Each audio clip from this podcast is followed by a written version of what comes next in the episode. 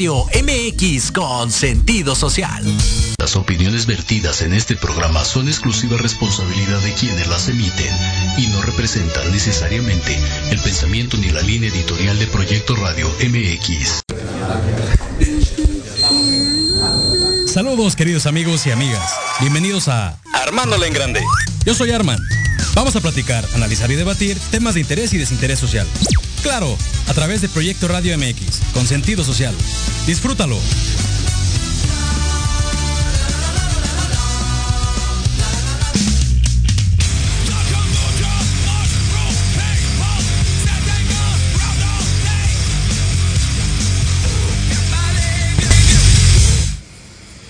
Muy buenas tardes, queridos amigos. Bienvenidos a Armándola en Grande. Es, es un gusto, como siempre, estar con ustedes aquí en este espacio, un sabadito más. Hoy es sábado 6 de marzo del 2021.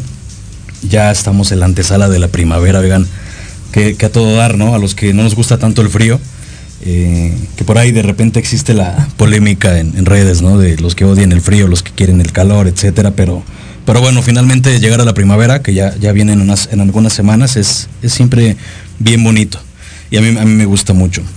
También eh, pues se cumple prácticamente un año ¿no? de este tema tan escabroso de la pandemia, pero ya platicaremos un poquito al respecto. Como siempre, eh, pues yo soy Armand, ya lo saben, y los invito a que eh, me continúen siguiendo en mis redes sociales, ahí en Facebook me encuentran como Armando Torres o Armándola en Grande para la fanpage, en Instagram, en Twitter también me encuentran así como Armándola en Grande, y por supuesto nos pueden escuchar en vivo a través de eh, Facebook, Facebook Live y en YouTube y el, podcast en Spotify, en iBox, en Apple Podcast. Ahí tienen todas las alternativas. También en la página, por supuesto, de Proyecto Radio MX nos pueden escuchar en vivo y pueden dejar eh, ver ahí también los programas grabados, y no solo de este programa, sino de toda la cartera que tiene aquí la, producción de Proyecto Radio MX, que es muy vasta y de todos los temas, para que ustedes puedan eh, pues, tener una alternativa más a, estar escuchados y entretenidos y pues pasarla, pasarla muy bien, ¿no, queridos amigos?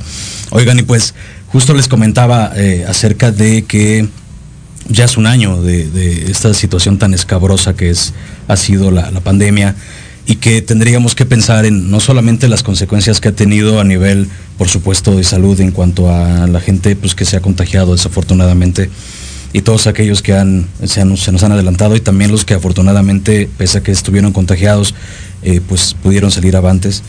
Y también otras consecuencias económicas gravísimas, fuertísimas, que pues, con pérdidas de trabajo, mucha gente emprendedora que tuvo que cerrar su negocio.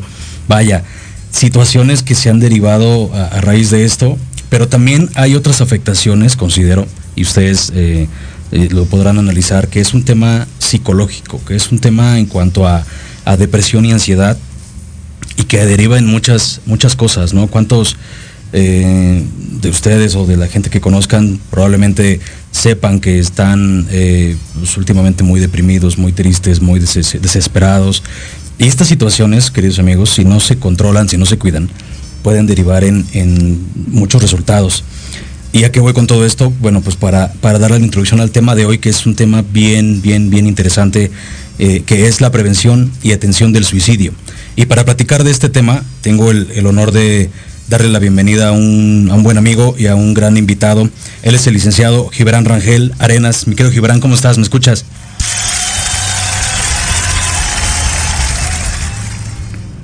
Hola, hola, Gibran. Sí, sí, te escucho. ¿Tú me escuchas a mí? Claro que sí, amigo. ¿Cómo estás? Bien, bien. ¿Y tú? ¿Cómo va todo? Todo en orden, mi estimado Gibran. Qué gusto tenerte por acá. Bienvenido a Armándole en Grande. Es, es de verdad un buen, un buen gusto tenerte por acá en este, en este programa y que pues, finalmente se nos hizo la oportunidad de poder platicar este día. Ya, ya anteriormente habíamos tenido algún acercamiento para otros temas interesantes, pero finalmente se nos, se nos dio la agenda y, bueno, te tenemos por acá. Como comentaba, el, tema es la prevención y la atención del suicidio, pero antes de, adentrarnos a ese tema, eh, mi, mi estimado Gibran, Platícanos un poquito de ti. Yo sé que eres licenciado en psicología, pero para que nuestro auditorio eh, conozca y tenga el contexto de, todo lo que tienes de experiencia y de conocimientos y de especializaciones, platícanos, por favor. Sí, está bien, Armando. Muchas gracias por invitarme a tu programa. Eh, realmente es un gusto compartir contigo y con toda la audiencia. y platicar acerca de estos temas tan importantes de salud mental, como es una problemática ya cada vez más sonada, eh, los, las conductas de riesgos suicidas y las muertes por suicidio. Pero vamos a empezar. Eh, yo soy licenciado en psicología por la Universidad Latinoamericana, la ULA.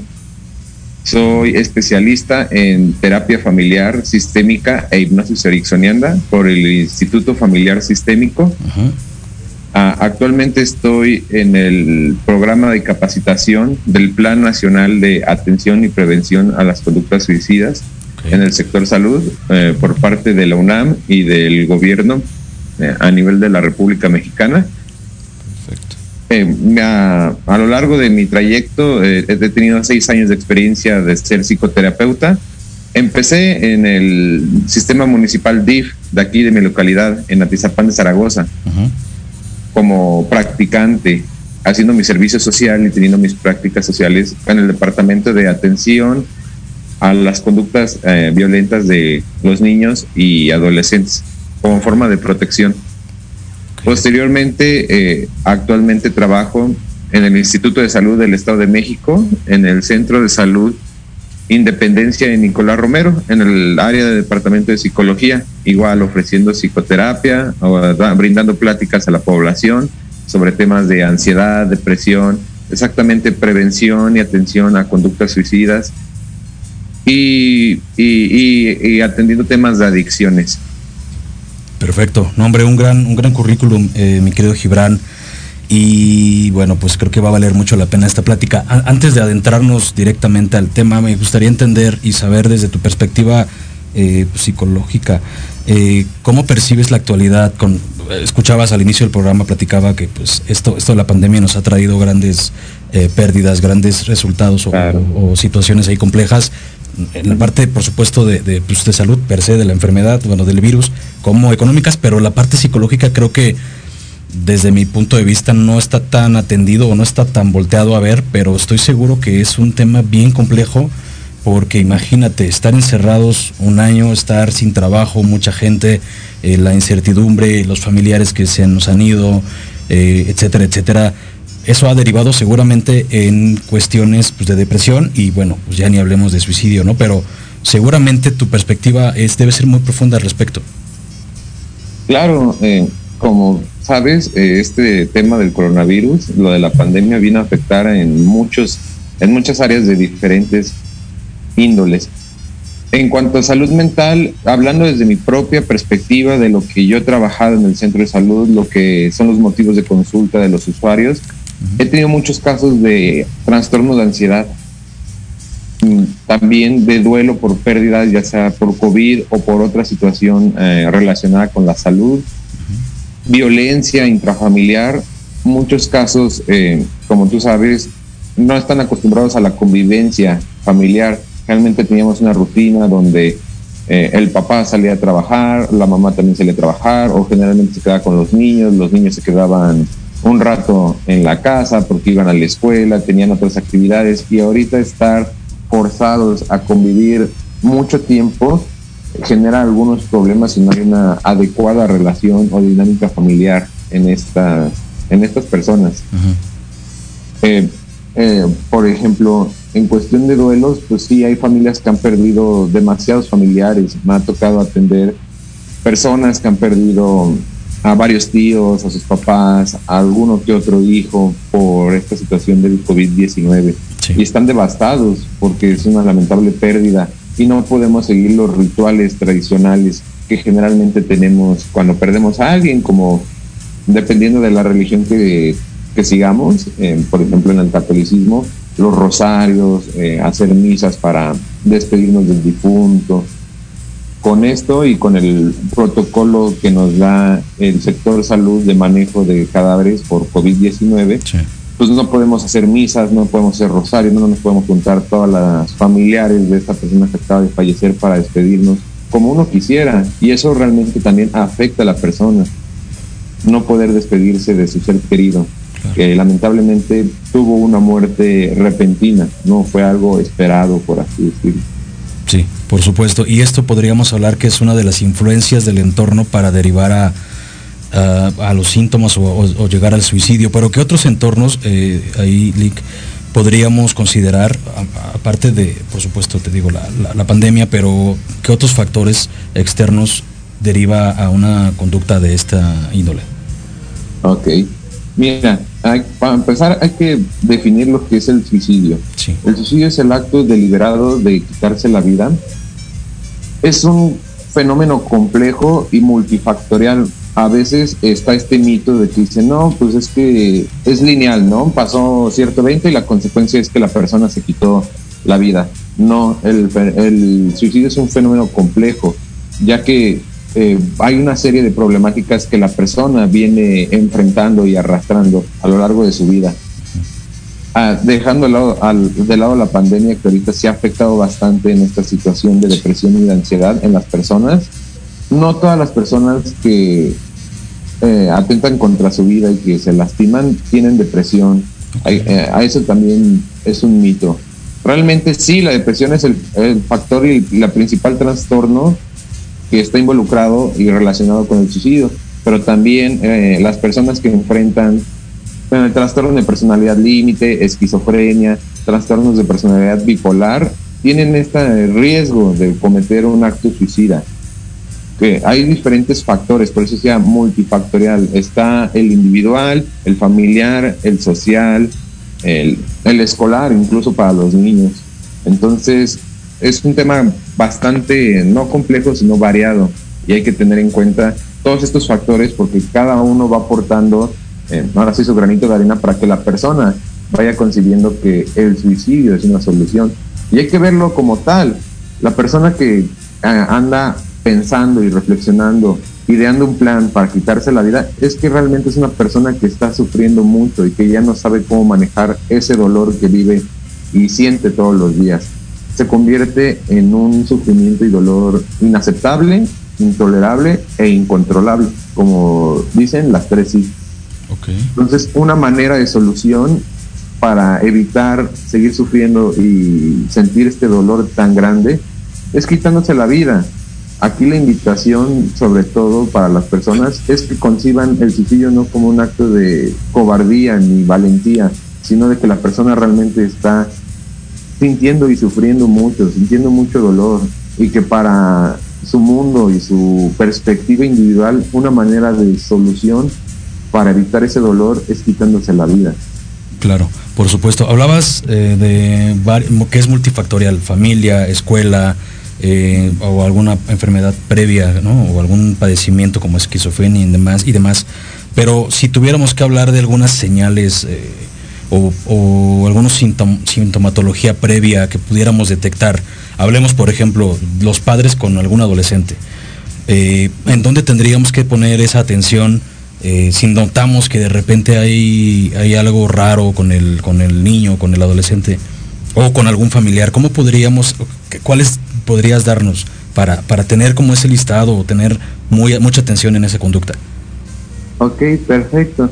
Sí, vamos a contextualizar un poco acerca de este tema de niños y adolescentes porque realmente eh, las tasas de suicidios han incrementado y de hecho en el año 2017, con datos que nos aporta el Instituto Nacional de Estadística y Geografía, el INEGI, eh, la edad donde había más tasas de suicidio, el rango de edad era de 20 a 24 años en 2018 se incrementaron un uno por ciento la tasa de suicidios en niños de 10 a 17 años.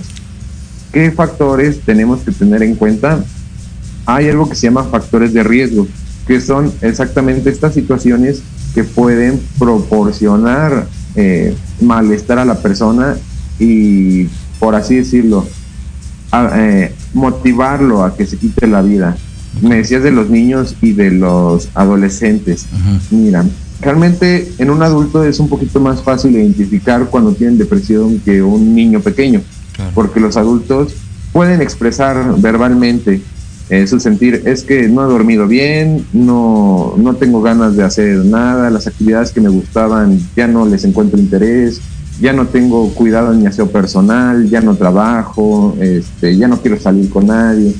En cambio, un niño, cuando uno le pregunta, generalmente las eh, tenemos que ser especialistas para atender a ciertos niños y tener como ese, ese tacto.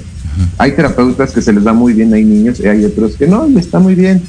Pero para la, gente, los familiares y las personas que están viendo esta entrevista, hay que tomar en cuenta, en cuenta esto. Un cambio de conducta radical en el joven o en el adolescente es un factor primordial que nos puede indicar que está sufriendo algún trastorno de depresión y ansiedad, que tengan cambios de humor frecuentes, que se vuelvan muy irritables, muy agresivos cuando el niño, la niña, la jovencita o el joven no lo eran así.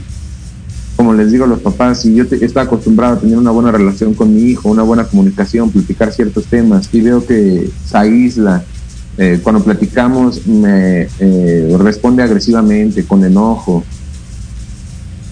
eh, ya no hace las mismas actividades con el mismo gusto, son factores primordiales que hay que tener en cuenta. En cuanto a lo familiar, uh, decía que es multifactorial, ¿por qué? Porque la familia también juega un papel importante dentro de este tema del suicidio.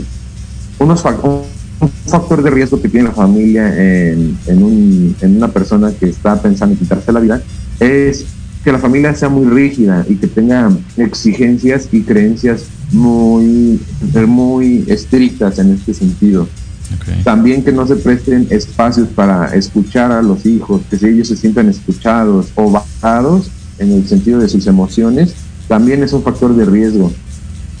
Antecedentes de, de que uno familiar mm, falleció porque se quitó la vida también es un factor de riesgo que hay que tener en cuenta eh, en cuanto a los niños y los jóvenes. Otro es la cuestión escolar, el bullying. El bullying sirve mucho y afecta mucho a la autoestima de los pequeños y de los adolescentes. Ese es un factor de riesgo dentro de la escuela y que nos compete tanto a personal de salud como maestros y padres de familia atender este tipo de problemáticas. Y que yo creo que en ese punto a veces subestimamos, ¿no?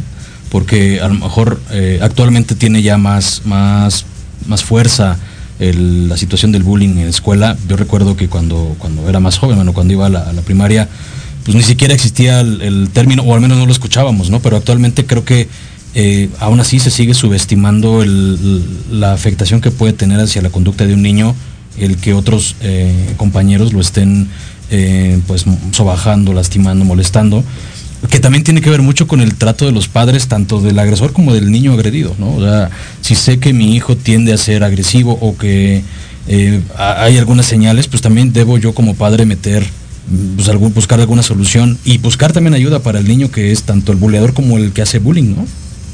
Sí, claro.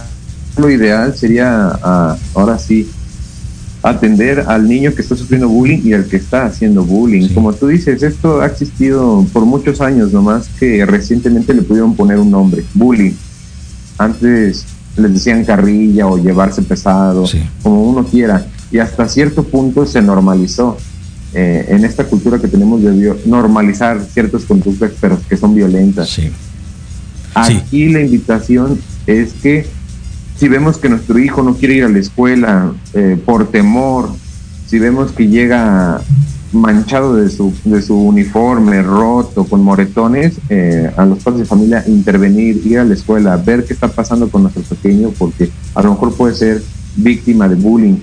Y, y lamentablemente, eh, un costo-beneficio, por así decirlo, es la tecnología. Antes, el bullying se quedaba dentro de la comunidad no era tan fácil que se expandiera a otras comunidades, ¿no? Era así de, esto pasó en la escuelita y te enterabas solo porque eras padre de familia de algunos de los alumnos o maestros. Hoy en día con el uso de las tecnologías, de las redes sociales, podemos subir videos donde la gente molesta a otras personas, donde les hacen bullying y se pueden volver virales. Y exactamente ya es un monstruo enorme que es muy difícil de parar y eso tiene una repercusión en las personas que exactamente pueden considerar al suicidio como una alternativa de solución para evitar este dolor y sufrimiento que, están sintiendo y que fue causado por otra persona. Sí, por supuesto. Ahí también deriva la, mm, agresión que pudieras tener en casa, ¿no? Eh, no sé si probablemente el factor alcohol, el factor eh, pues, drogas, también juegue un, un punto bien importante ahí porque pues evidentemente incentiva que haya agresión, probablemente en algunos casos, y eso deriva en el bullying de los niños, ¿no? Claro, claro. Sí, esto, este tema es muy importante, que uno que lo toca. La cuestión de las adicciones, eh, ya sea de alguna droga, del alcohol o del cigarro, nos habla de conductas impulsivas. Eh, por ejemplo, cuando alguien tiene problemas, ¿qué pasa generalmente? Se va a tomar. En una ruptura amorosa, lo primero que hace es irse a tomar con los amigos, con las amigas. Entonces son conductas de escape, no son conductas de solución eh, efectiva a los problemas. Entonces, ¿qué pasa?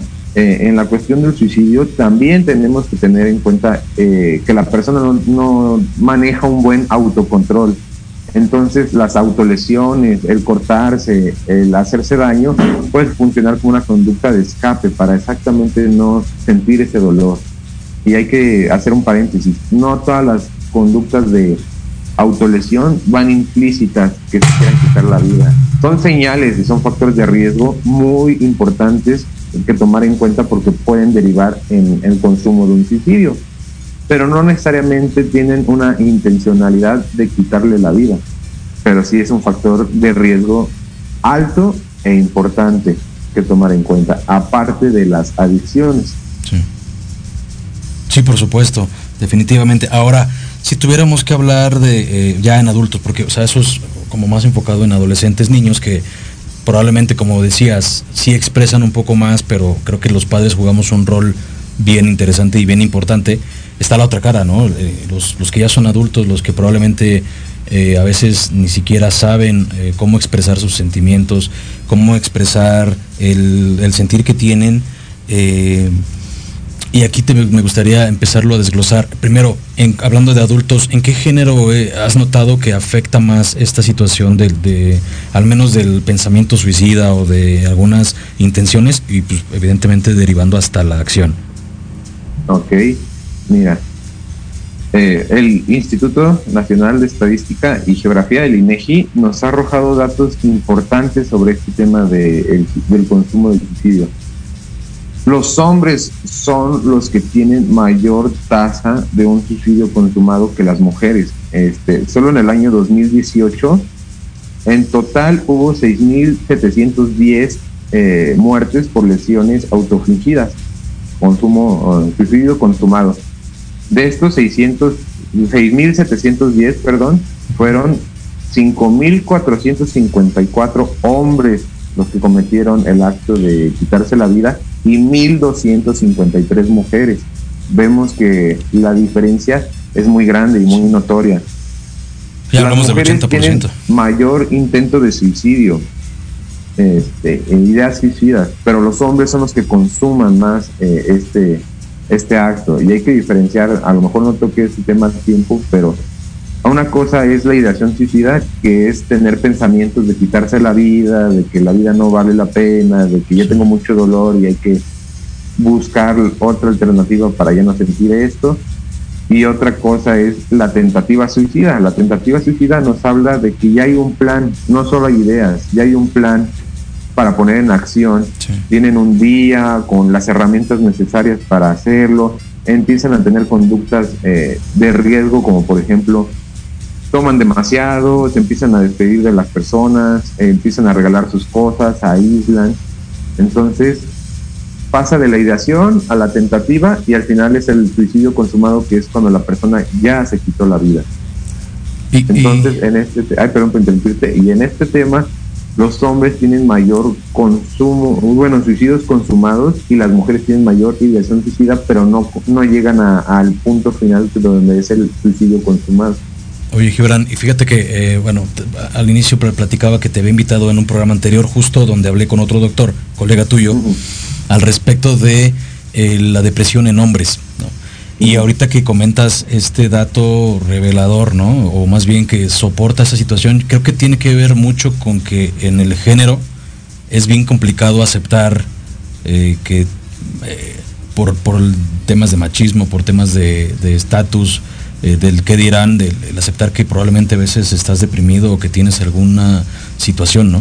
Porque piensas o pues podrían pensar que ¿Cómo, cómo voy a decir, cómo voy a al doctor psicólogo si eso es para, para viejas casi casi, ¿no? Yo he escuchado por ahí esos comentarios. Esto es totalmente real, ¿no? Vaya, con los datos, el 80% de los eh, suicidios que comentas está derivado a hombres. Y yo creo que sí tiene que ver mucho que no sabemos o no queremos o está muy arraigado ese tema de, no, no, no, no busques ayuda porque eres hombre, no llores, ¿no? Y viene desde de chiquitos a cuántos no les dijeron, no chille que eso es de viejas, ¿no? Claro, claro. Eh, hay que tomar en cuenta esas creencias rígidas y lealtades familiares que hay dentro de nuestro sistema. Ese es un factor de riesgo en este tema de la prevención del suicidio y hablando desde mi experiencia personal, efectivamente asisten más mujeres a consultas psicológicas, psicoterapia, que hombres. Los hombres ah, que acuden generalmente van o por terapia de pareja o por terapia familiar porque los hijos tienen cierta problemática, pero eh, hablando de, un, de una motivación individual, no son muy pocas las personas, hombres, que van a, exactamente a una psicoterapia, ya porque el problema es muy grave, incluso no hablando solo de la psicología, al doctor, los hombres a menos de que se estén muriendo, no van al doctor, se aguantan o se automedican. Aquí, como tú dices, me han tocado comentarios que dicen, ¿qué me vas a decir tú cómo manejar mi vida? Este, ¿Qué me va a decir este, este señor a mí de cómo relacionarme con las demás personas? Las mujeres tienen mayor flexibilidad en este punto y podríamos decir que culturalmente también tienen esta expresar sus sentimientos porque son validadas. Los hombres, como tú dices, desde pequeño en una educación machista, entre hombres y mujeres, mamá y papá les enseñan a que no tienen que decir nada, a que la emoción que está validada para los hombres es el enojo. Nosotros podemos estar enojados y hasta cierto punto está bien en el sentido de que se es validada. Las mujeres pueden sentirse tristes y es validado. Los hombres expresan y confunden ya mucho la tristeza con ira.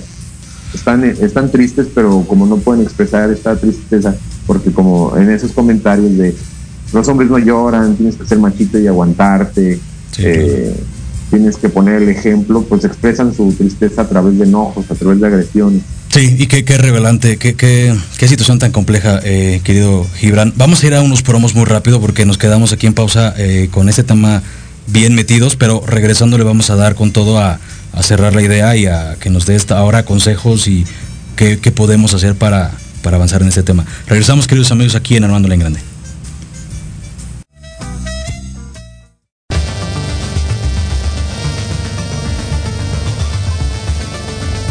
Hola, soy Lizeth Pacheco.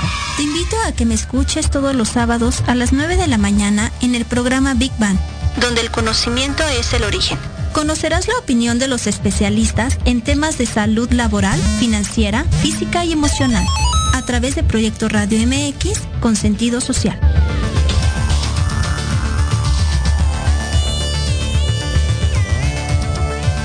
Todos los miércoles de 7 a 8 de la noche tenemos una cita en el programa Mejorarte.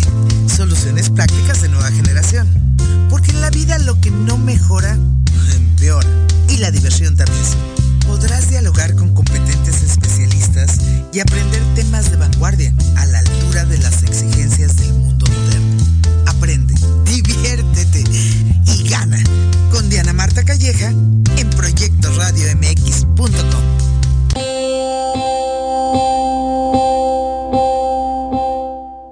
Psicología y Proyecto Radio MX invitan escuchar los lunes a las 11 de la mañana a Anayeli, compartiendo experiencias y hablando acerca de temas de desarrollo personal, aprenderás sobre las decisiones para ser feliz. En el programa Reconexión, solo por Proyecto Radio MX con sentido social.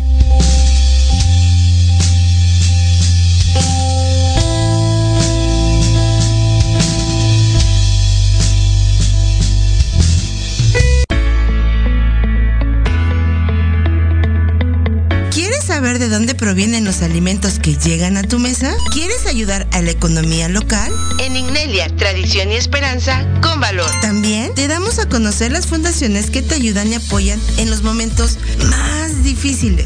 ¿Dónde? Aquí, en Ignelia tradición y esperanza con valor. ¿Cuándo? Todos los miércoles a las 10 de la mañana en Proyecto Radio MX.com.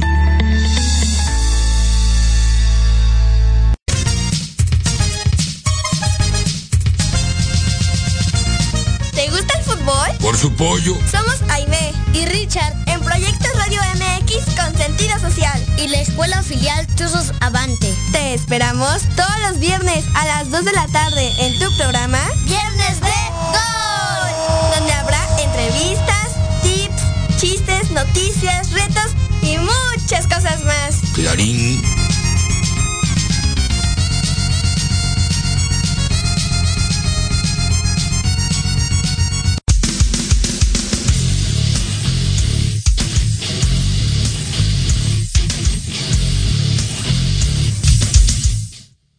Estamos de vuelta por acá, mis queridos amigos en Armándole en Grande. Estamos hablando de eh, prevención y atención del suicidio con el licenciado en psicología Gibran Ángel Arenas. Y fíjate, mi querido Gibran, que según la OMS, cada año ocurren cerca de un millón de suicidios. Qué fuerte, ¿no? Hola, hola. Aquí te escucho, querido Gibran. ¿Me escuchas? Hola, ¿me escuchan? ¿Me, me escuchan? Sí. Casi no te escucho, Armando.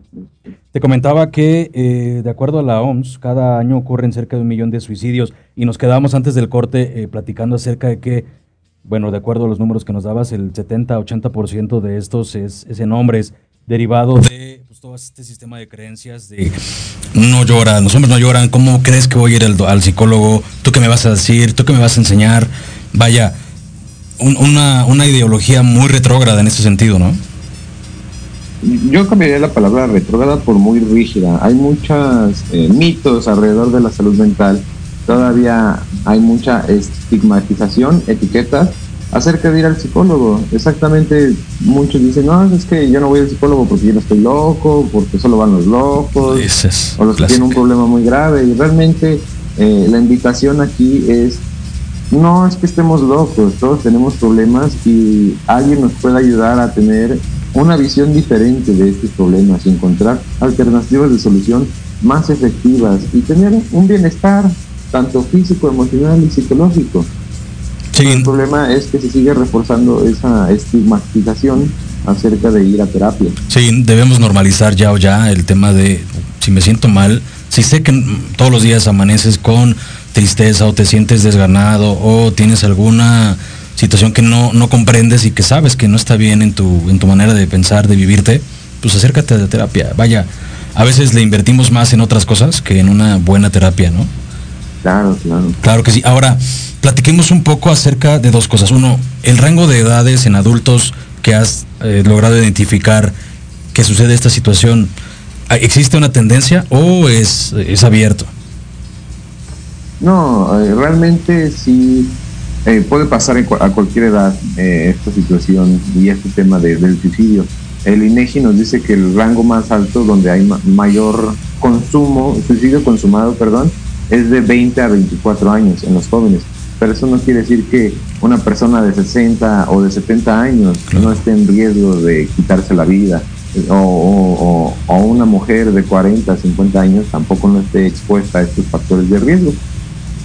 Sí, claro todo depende de pues cómo te estés viviendo y qué, traigas en la pues, en, tu historia, ¿no? Porque no me dejarás mentir, llegar a ese punto trae derivado años incluso de estarlo probablemente pensando, de estarte sintiendo mal, y se convierte en una bola de nieve que difícilmente empiezas o puedes eh, quitar, ¿no? Entonces es muchas veces desde, desde niños o desde adolescentes cargamos algo y vas creciendo y entonces ya lo haces ya, ya, perdura en tu, en tu manera de existir, tu manera de conducirte y así, así te casas y te conduces igual y vas generando toda esa, eh, pues lo decía, bola de nieve que al final del día a veces termina por pesar más y no encontrar otra solución más que desafortunadamente el suicidio, ¿no? Ahora, como familiar, hablábamos un poco de los focos rojos, pero ya, ya en, un, en un estricto sentido de, ok, yo noto que mi hermano está teniendo ya eh, un, una situación compleja. ¿Cómo puedo ayudarlo? Eh, evidentemente, pues tratar de llevarlo a, a, terapia, pero ¿qué cosas podría hacer como para darle calma o para eh, incentivarlo a que se atienda? Ok, esa es una muy buena pregunta y voy a tratar de ser conciso con estos puntos. Eh, el suicidio es prevenible. Muchas de las veces podemos hacer algo mucho antes de que la persona ya consuma el suicidio. Desde tomar en cuenta los comentarios de es que la vida no vale para nada, no le encuentro sentido, ya me quiero morir. Esos tipos de comentarios son alertas eh, que por nosotros como un familiar podemos notar que, la persona está sufriendo y que tenemos que actuar en ese momento. Generalmente hay un mito que dice, no, pues es que solo lo hace para llamar la atención, solo se corta para llamar la atención. No, hay que quitarnos de en cuenta eh, ese mito. Realmente las personas que se, lastiman y están pensando en cortarse la vida, como les decía al principio, están sufriendo mucho y están buscando, y están buscando que alguien los entienda, que alguien los escuche. Entonces, una de las cosas principales que pueden hacer ustedes como familiares, si es que conocen a algún vecino o tienen algún familiar que enfrenta esta situación, es escucharlo y escucharlo con empatía, porque muchas veces eh, hacemos comentarios que desvalidan la emoción y el sentir de la persona. El famoso échale ganas, no es para tanto, tú puedes. Como les digo, solo hay que dejar que la persona hable y tú atentamente escúchala, no digas nada en ese momento. El que la persona se desahogue y pueda eh, expresar todo ese dolor es un gran paso para ir construyendo esa confianza que hay dentro de la familia. Dos, si la persona ya tiene conductas de autolastimarse, como cortarse, como haber querido ingerir pastillas. Es importante quitar todos los medios que le puedan hacer daño a esta persona. Los objetos punzocontantes, las sogas, eh, las pastillas, retirárselos y siempre estar acompañándolo en ese momento. Brindarle validación, ¿qué es eso? Validar es simplemente decir, está, eh, eh, entiendo lo que estás sintiendo, se vale estar triste. A lo mejor lo que podríamos hacer, hacer diferente es cómo reaccionas, qué haces cuando estás sintiendo esta situación. Hay que elaborar un plan de seguridad. Entonces tú como familiar, como papá, como mamá, como hermano, como hermana, como tío, lo que puedes hacer es exactamente decir, está bien que te sientas así, lamento que hayas tenido que vivir situaciones complicadas, se vale que llores, se vale que estés enojado. ¿Qué podemos hacer de diferente? El validar ayuda mucho que la persona se sienta entendida y que diga, es que no soy, no es algo que, que solamente me estoy imaginando, porque muchas veces decimos, y las personas me han dicho, es que me siento culpable de sentirme triste porque las personas dicen que no debería sentirme triste. Todos nos ponemos, eh, todos sentimos tristeza, enojo y alegría y tienen una función las emociones y hay que validarlas porque no todo el tiempo podemos eh, estar bien, también va a haber momentos donde estamos mal, pero no todo el tiempo vamos a estar mal. Hay que brindar un acompañamiento a esa persona y efectivamente si ya está llegando a riesgos de moderado a alto, hay que buscar la atención especializada, psicoterapia, eh, los fármacos, con, los psiquiatras es importante porque también hay una cuestión fisiológica en este tema de la depresión y de la cuestión suicida. Hay que buscar el tratamiento multidisciplinario con los psicólogos, con los terapeutas y en dado caso donde haya un peligro ya muy latente, un riesgo muy latente de que la persona se vaya a quitar la vida, hay que analizar la opción de hospitalización, pero una buena hospitalización. Porque ¿qué pasa? Luego las personas por desconocimiento, por no saber a dónde llevar a su familiar y están en un momento de crisis, los llevan a lugares donde no son adecuados para esas personas, donde los maltratan e incluso pueden salir eh, peor o pueden quitarse la vida ahí o saliendo con una aparente calma, ya tener el plan elaborado para quitarse la vida saliendo de esta hospitalización. Claro, hablas eh, de una situación que es bien clara el tema de ser empático con, el sentir del, otro. A veces, eh, como bien comentaste, eh, demeritamos o quitamos, eh, le, hacemos creer que está mal, que se sienta triste, que se sienta enojado, o le decimos exagerado o exagerada, ¿no? O, tóxico. Actualmente está muy famosa la palabra, que realmente ya hablando serios, creo que le damos un muy mal uso. y no, al contrario, porque eh, nadie sabe qué trae cargando en, su mochilita, ¿no? O en la cabeza. Y a lo mejor para, para X persona, el que te haya dejado un novio de, por, poner un ejemplo, te haya dejado un novio de adolescente y te dolió mucho y dices, oye, pero ya pasó, ¿no? Pero para esa persona, como bien comentas, le está doliendo y, a lo mejor trae una raíz y, eh, debemos aprender como sociedad a validar, a ser empáticos, a no burlarnos, a no ser críticos en ese sentido, porque eh, entonces incentivamos y le damos pie a que busquen estas salidas que pues, para nada son correctas. Y ahí me, acerco a la, a la, pregunta de la sociedad, ¿cómo, cómo, cómo percibes que está actuando en general? ¿Somos realmente, eh, estamos preocupados por este tema que yo creo que es bien, bien fuerte o realmente nos vale? Sí, esa es una muy buena pregunta, Armando. En la cuestión de la sociedad, hay, tenemos muchas cosas que hacer dentro como dentro de una sociedad y como una sociedad. Hay que empoderar a la sociedad. ¿Qué es el empoderamiento? Que tomen decisiones, que hagan cosas para el beneficio de todos. En el tema del suicidio hay muchos mitos alrededor y etiquetas. Las personas le ponen etiquetas a una persona que se quiere quitar la vida, a una familia que perdió a, otra persona por, por este tema de suicidio. Dicen, ay, ahí va la, la mamá que se le murió el hijo, ¿no? Pero se, le, se mató el hijo. Entonces, eh, eso lo que hace es exactamente reforzar estas creencias rígidas de no validar, de no ser empático con, las personas. Hay que buscar mucha información y capacitar a muchos a mucho personal de salud para que podamos divulgar toda esta información de cómo ayudar a personas que están exactamente sintiendo este dolor y que como me decías en el ejemplo, a lo mejor uno dice, ay, pues es que se murió porque no, lo cortó la novia, pero no sabemos todo lo que había detrás de fondo. Y, como comentaba al principio, no es que sea algo lineal, no es que a mí me corte mi pareja y yo ya esté pensando en quitarme la vida o lo vaya a hacer. Es algo complejo, hay muchas cosas que están de fondo. A lo mejor ya tenían problemas desde hace mucho tiempo, la familia no era una red de apoyo para esta persona, eh, la manera de resolver conflictos no era la adecuada para esta situación. Entonces también hay que generar nuevas estrategias de solución y de soluciones efectivas para la persona, para cuando tenga crisis y para evitar recaídas, porque luego dicen, no, pues es que voy a todo y no me voy a sentir mal. No, vas a aprender a exactamente a que si caes, no caigas tan, no, no te lastimes tan fuerte como antes, o que aprendas a caerte y a levantarte más rápido entonces, como sociedad, ¿qué podemos hacer?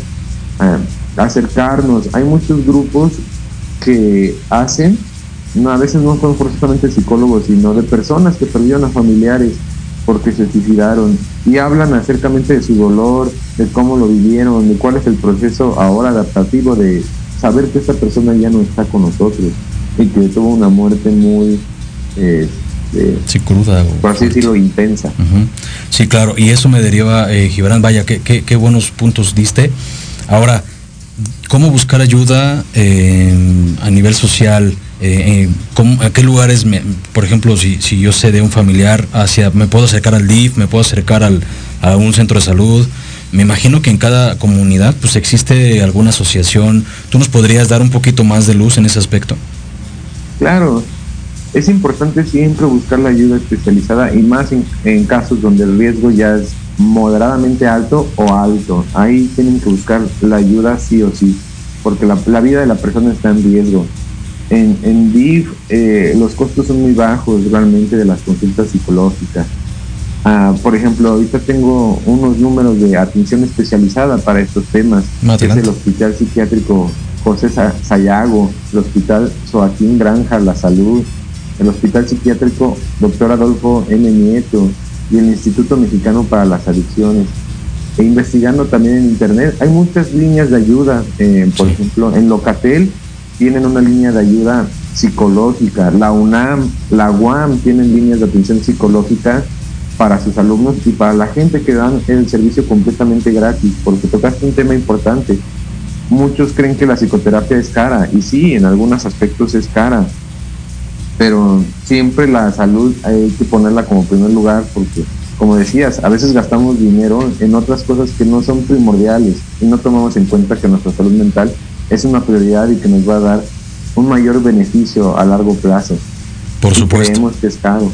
Por supuesto. Oye, Gibran, ¿podrías dar estos números que, encontraste aquí en al aire para que digo, eh, como dices, está la herramienta de buscar, meterse a internet y buscarlos, pero creo que escucharlo de alguien profesional en esto y que eh, pues, los tienes ya a la mano valdría muchísimo la pena.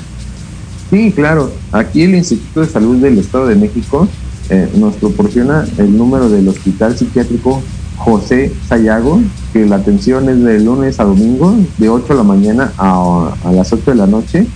El número es 59 41 01 01 03. Perfecto. El otro, el Hospital Psiquiátrico Doctor Adolfo N. Nieto, atiende de lunes a viernes de 8 a 4 de la tarde y el número es 59 49 57 04 82 con la extensión 212 o 129. Si no, acudan a su centro de salud más cercano donde tengan eh, la posibilidad del el servicio de psicología. Actualmente los servicios de psicología en, los centros de salud son completamente gratis, no tienen ningún costo. La línea de, UNAM para atención psicológica, el número es, a ver, un tantito, es 55 50 25 08 55. Perfecto. Local pueden llamar al 911 pidiendo ayuda de atención psicológica y los canalizan al chat psicológico que les brinda orientación y consejería y apoyo emocional en crisis. Pues ahí están todas esas alternativas, amigos, para que no dejemos de lado esta, esta problemática social que nos corresponde a todos atender. Eh, no importa si a lo mejor tienen la fortuna o tenemos la fortuna de no conocer a alguien cercano, pero sí la sociedad como tal está sufriendo. Como les decía, sobre todo ahora que eh, tenemos la, diferencia de que venimos de una pandemia en la cual ha generado más factores, pero es un tema que esto existe hace muchos, muchos años, Entonces, eh, si lo que lo tenemos en manos, si sabemos de un vecino, si sabemos de un amigo, de un compañero de trabajo, de, de cualquier persona, pues no, no nos cuesta nada eh, pues alzar la manita y, y poderles extender este apoyo, esta ayuda y cuidarnos entre nosotros. Finalmente eh, las sociedades se construyen eh, pues, sanas y hay que eh, responsabilizarnos de lo poquito que nos toque, pero sí apoyar con respecto a esto. Ahora, ya para ir cerrando, ¿consideras que existe un, tema de extracto social que derive en esta situación de, de, suicidio o es indiferente? No, sí, en los factores sociales de riesgo es que vivamos en una sociedad o en una comunidad donde haya violencia y la violencia sea normalizada, donde haya tráfico de, sustancias como cualquier droga o el alcohol, la falta de acceso a servicios de salud mental es importante. Actualmente es muy poco el personal que pueda atender a tanta comunidad, a tantas personas. Somos muy pocos psicólogos, psiquiatras, hay una escasez de recursos humanos en cuanto a la salud mental para, eh, bueno, eh, hablando de acceso rápido para las personas. Ahorita eh, ah, ya han visto esta problemática y están tomando estrategias y decisiones acerca de qué vamos a hacer con la salud mental y se está tomando la salud mental como una prioridad a partir de, de este gobierno. Por eso están haciendo una capacitación a nivel nacional acerca de la atención y prevención del suicidio a doctores, a enfermeras, a psicólogos, a psiquiatras, para que exactamente las personas se puedan acercar y encuentren esta ayuda necesaria que requieran para resolver su problemática y que no termine en más tragedias, en, este sentido hablando de pérdidas de, de personas. Sí que finalmente las personas construyen sociedades, queridos amigos. Oye, Gibran, pues te agradezco que hayas estado por acá, ya para irnos casi casi despidiendo compártenos tus, bueno, sé que ya nos explicaste dónde trabajas y demás, pero también pues tienes el servicio como tal en tu bueno, consultorio o en, línea, pero dónde te puede encontrar la gente si quisieran eh, consultarte algo o alguna, alguna eh, ya consulta como tal formal, etcétera, etcétera. ¿Tienes redes, tienes teléfono? ¿Dónde te pueden encontrar? Ah, muy bien. Yo, ya ves que eh, tú me, tú me el, consultorio de, tu pareja.